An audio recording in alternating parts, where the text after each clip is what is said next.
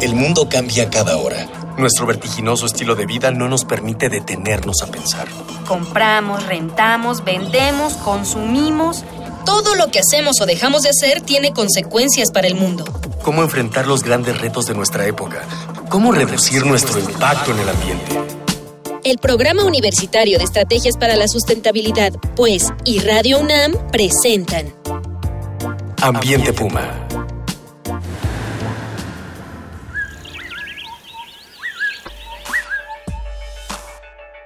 Qué gusto saludarle. Soy Mireya Imas, directora del Programa Universitario de Estrategias para la Sustentabilidad de la UNAM y como siempre le doy la más cordial de las bienvenidas a este su programa Ambiente Puma, Voces, Ideas y Acciones Sustentables. Hoy estamos aquí con la doctora Amparo Martínez Arroyo. Ella es directora general del Instituto Nacional de Ecología y Cambio Climático del país y fue directora eh, del Centro de Ciencias de la Atmósfera de nuestra Casa de Estudios. Ella es experta en análisis de problemas ambientales, así como las relaciones entre ciencia y sociedad. Y bueno, vamos a platicar con ella sobre cambio climático. Amparo, muchísimas gracias por estar aquí con nosotros. Muchísimas gracias por invitarme, Mireya. Feliz de estar aquí. Pues esta es tu casa, así que que ni crean por allá en el INE que se las vamos a regalar, nunca, no, nada, nada. Platícanos un poquito. Eh, ah, cierto, estaba olvidando a las voces de las y los jóvenes universitarios de nuestra casa de estudios que en esta ocasión les preguntamos, ¿quiénes son los más vulnerables a los efectos del cambio climático? Veamos qué nos contestaron.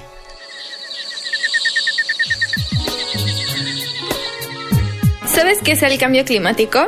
Sí, bueno, o sea, yo entiendo que es como el calentamiento global un poco, o sea, no exactamente, pero es como los efectos que tiene el calentamiento global. Es el cambio de, en todos los sistemas climáticos globales causados por la actividad del hombre. El cambio climático está referido al cambio de parámetros, un cambio que se puede ver gradualmente, pero que tiene afectaciones por impactos antropogénicos. Uh, sí, son los cambios en los patrones eh, de, bueno, de irrigación, temperatura, lluvia en diferentes regiones del planeta y es un proceso que puede ocurrir naturalmente en nuestro planeta por la inclinación del eje terrestre.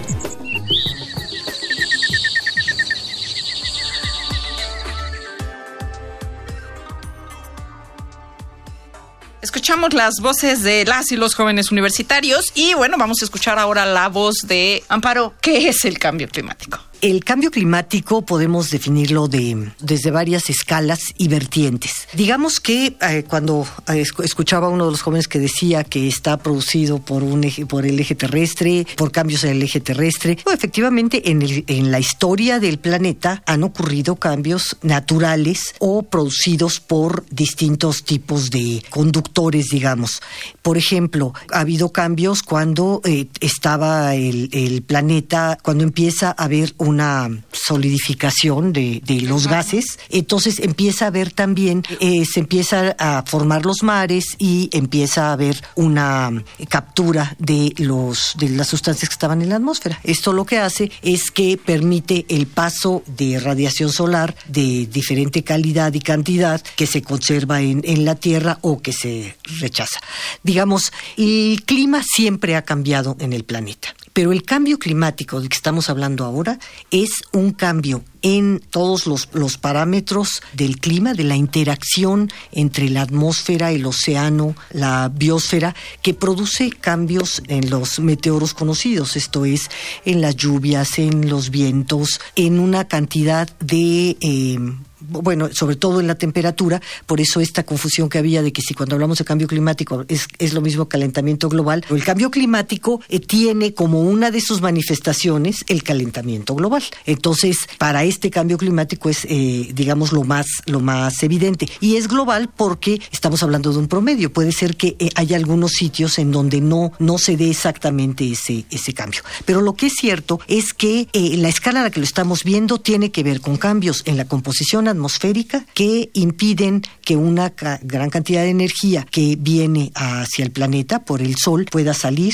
provocando entonces un efecto radiativo que hace que el planeta en su conjunto. Sí, yo, yo me lo imagino cuando lo explico incluso a mis alumnos, un poco como una como una cobija. Entonces, mientras más gruesa es la cobija de esta capa de gases de efecto invernadero, pues más calorcito se atrapa hacia adentro. También Aunque sí entra calor Eso, de fuera, sí entra, ¿no? Sí entra. entra la radiación solar de onda larga, ¿no? Que en realidad no calienta que- la atmósfera. que así se explicaba a- a- antes mucho lo del efecto eh, in- invernadero. Ahora, digamos, de hecho, a- hace tanto que me tocaba explicar la parte básica de, de lo del cambio climático que dudaba en, en qué términos utilizar por eso, porque finalmente lo que tenemos es un... Nuestro clima está regulado por las interacciones entre la atmósfera, la hidrosfera, el, el- La biosfera. biosfera, la geósfera, o sea, por todas las partes la que tenemos del planeta y ahora con la antropósfera.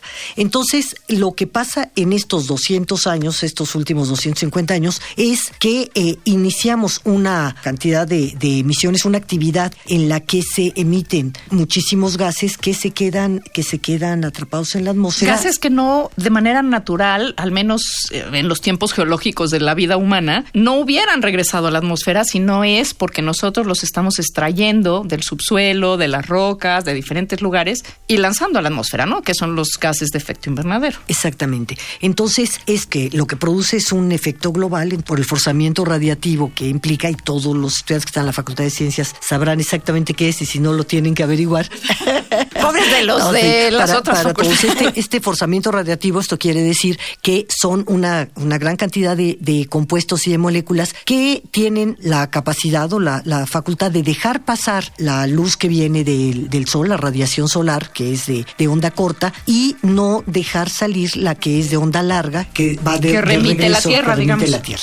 Entonces, esto es lo que, lo que haría, haría esta cuestión. Siguen, sigue habiendo una gran cantidad de, de procesos naturales que ayudan a- a ciertos cambios, pero eh, la lo más fuerte de este fenómeno que estamos viendo tiene que ver inequívocamente, como, como menciona los, el panel intergubernamental de, cambio climático, o sea, una, eh, de científicos de todos los países que están, eh, que están en, un, en un panel dedicados a, dar seguimiento a lo que sabemos sobre esto. Lo que sí tenemos, tenemos muy claro es que inequívocamente es la sin la actividad humana, eh, como ha sido de, de emisiones y de acumulación en la atmósfera. De estas emisiones, no tendríamos esta... esta Ese es, ese es un punto muy importante porque, o sea, hay gente que todavía cree que esto está a debate y es importante que sepan que no, que esto en el, en el ámbito de la ciencia no está a debate, está muy claro. Hay algunas personas que tienen intereses o grupos que tienen intereses este, particulares y a los cuales pues no les interesa que el petróleo, las gasolinas, este, los residuos sean los malos de la... Incluso las, las propias este, eh, eh, hidroeléctricas, ¿no? Este que hoy se ha medido que son un factor importante de emisiones de gases de efecto invernadero, este solo por la acumulación que generan de y las emisiones de metano que se producen en estos cuerpos de agua inmensos artificiales que hemos creado para la hidroeléctrica. O sea que eh, esta idea de que las energías limpias también es todo un tema, ¿no? Tenemos que pensar muy bien por dónde nos vamos a decantar, cómo nos vamos a decantar. Y este, este es un tema que nos lleva al caso de México. ¿Qué está haciendo México para el tema de las emisiones de gases de efecto invernadero y el aporte de México en las cumbres de las conferencias de las partes de cambio climático? Sí, ahora te contesto eso, nada más te agrego un poco al, a- eh, confirmando lo que decías de, lo anterior. El debate que hay en la, en la ciencia, pe- persisten debates, pero no acerca de, si hay, si hay cambio climático y de qué es y del origen del cambio climático, que es por la actividad humana.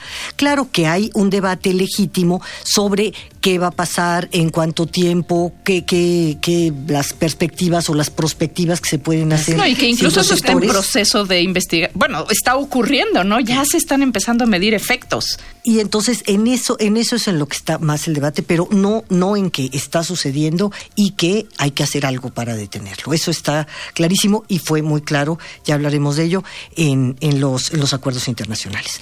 Ahora, México, México en este punto, realmente creo que, que tenemos que, que valorar eso, ¿eh? porque tenemos una, una posición bastante buena en términos, eh, en términos institucionales, yo diría, porque eh, un tema que inició dentro de la ciencia, los primeros interesados fueron, eh, fueron científicos que empezaron a, relacionarse con, los del, con los de otras partes del mundo sobre, sobre este tema, llegó a nuestro, llegó a nuestro país eh, eh, por, esa, por esa vía. Sin embargo, sí permeó a las, a, las instituciones y llegó un momento a tal punto en el que se hizo una ley general de cambio climático en el 2012 bueno, yo creo que tú eres un ejemplo de cómo se ha hecho esta interacción academia este, de toma de decisiones, ¿no? Que tú estabas como directora de ciencias de la atmósfera y te piratearon para el gobierno federal para dirigir el, instituto de... yo, creo que sí, además eso pasa cada vez más. Hay cada vez más funcionarios que vienen de, de, la academia o que tienen sólidos conocimientos sobre distintos temas y esto nos cambia, nos va cambiando mucho el, yo creo que es importantísimo, ¿no? Porque además pone en otro nivel las discusiones, el tema... Y sobre todo pone pone, sobre la mesa una realidad y es que ya no se pueden tomar decisiones sin conocimiento. Así es. Y eh, eh, bueno, entonces en, ese sentido, eh, la Ley General de Cambio Climático lo que hace es que propicia un arreglo institucional para poder abordar el tema desde, eh, desde la transversalidad de una, de una comisión intersecretarial hasta organismos como el INEC, que son eh, un, un, instituto del Estado que tiene que integrar el conocimiento y generar, en, muchos, en muchos casos también, que, que hay sobre, sobre el tema en ciencia y tecnología. Y, de esto y más vamos a seguir hablando, pero antes déjeme recordarle a usted nuestros datos de contacto. En Twitter, como siempre, en arroba UNAM Sustentable. En el Facebook e Instagram estamos en Sustentabilidad UNAM. O bien escríbanos al correo electrónico en ambiente Recuerde que con sus voces, las nuestras y las de nuestros invitados, entre todos hacemos comunidad. Amparo, ¿qué está haciendo México? Bueno, mira, eh, eh, México en este punto eh, sí ha, eh, eh, como te decía, al arreglar, hacer un arreglo institucional que favorece el que se, que, se actúe, pues por lo menos puso la mesa para que esto se haga bien. Por otra parte, por otra parte se ha, se ha participado mucho, históricamente diría en términos de, de los de los países, de los países miembros de la Convención de Cambio Climático, se ha participado siempre en las, en las discusiones, en los compromisos que se han adquirido por ejemplo, en la, en las, eh, los estudios de país, en las, eh, eh, en las contribuciones nacionales que se han hecho, en las comunicaciones nacionales, se ha, se ha participado. sin embargo, también en los, en los tiempos más, más recientes, se ha tenido un, un papel importante en, incluso en cuestiones metodológicas. Por ejemplo, para cuando se llegó al acuerdo, de que teníamos que presentar todos los países unas eh, propuestas de contribución de reducción de emisiones, lo primero que teníamos que tener era claro qué estamos emitiendo y en qué sectores para poder hacer un estudio serio o una, una propuesta seria de, de reducción. Y para cerrar, este, ¿cuál es bueno, la verdad es que hay muchas preguntas que se nos están quedando en el tintero, así que no se pierda nuestro próximo programa porque ahí las vamos a abordar, como que se entiende por mitigación, qué se entiende por adaptación, qué es la vulnerabilidad, que son conceptos, temas, palabras que hoy están en el candelero de las charlas, las discusiones, este, desde café hasta las conferencias de las partes, este, en la mesa.